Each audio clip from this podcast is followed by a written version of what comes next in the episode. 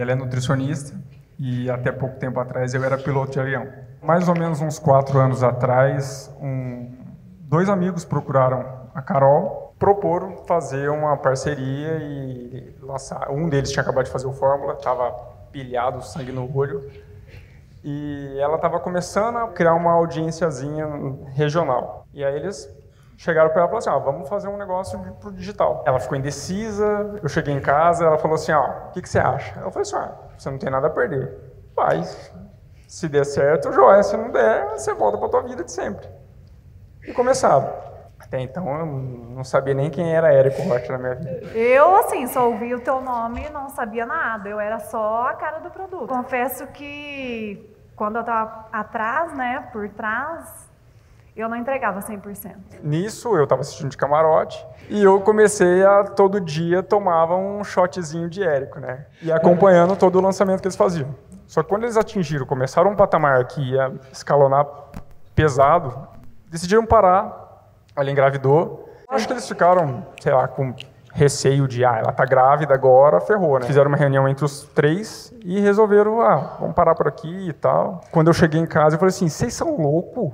Como vai parar agora que né? fizeram seis em sete, vocês vão parar? Não, eu quero tomar essa reunião junto, faz outra. Aí eu sentei e eu, cara, eu não sabia nem mexer no Facebook direito. Aí eu cheguei para os caras e falei assim, bom, vocês vão parar e eu vou continuar. Ele achou que era só sozinho. replicar. E aí eu só patinava.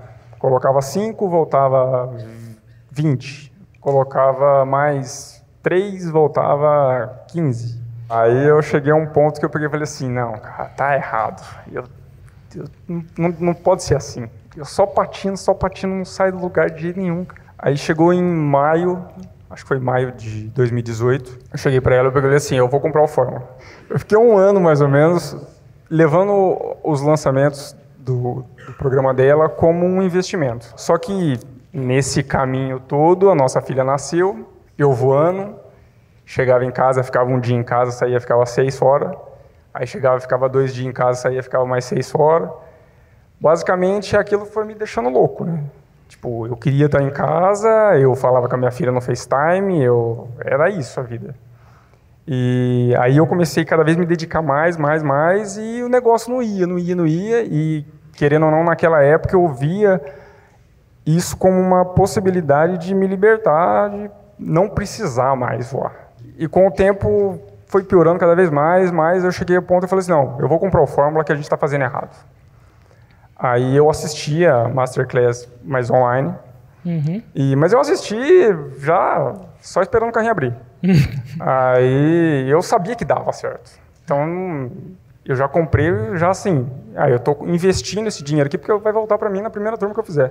Eu entrei no Fórmula, a gente fez mais uma turma sem aplicar o Fórmula. Mesma porcaria de sempre. Aí depois desse lançamento eu falei assim, não, agora para tudo, que eu vou cair de cabeça nesse negócio aqui. Cara, e eu endoidei mesmo. Eu chegava no hotel, eu entrava noite adentro, estudando fórmula, dormia, acordava, ia voar, voltava a dormir, estudava fórmula. Não, ele virou... chegava em casa com os papéis da, da navegação atrás cheio de copy. Ele tinha a maletinha que ele ia viajar com os papéis, é navegação, né, que fala. E no verso, tudo escrito as copy, todos os textos, reformulando CPLs. A gente refez todo o curso.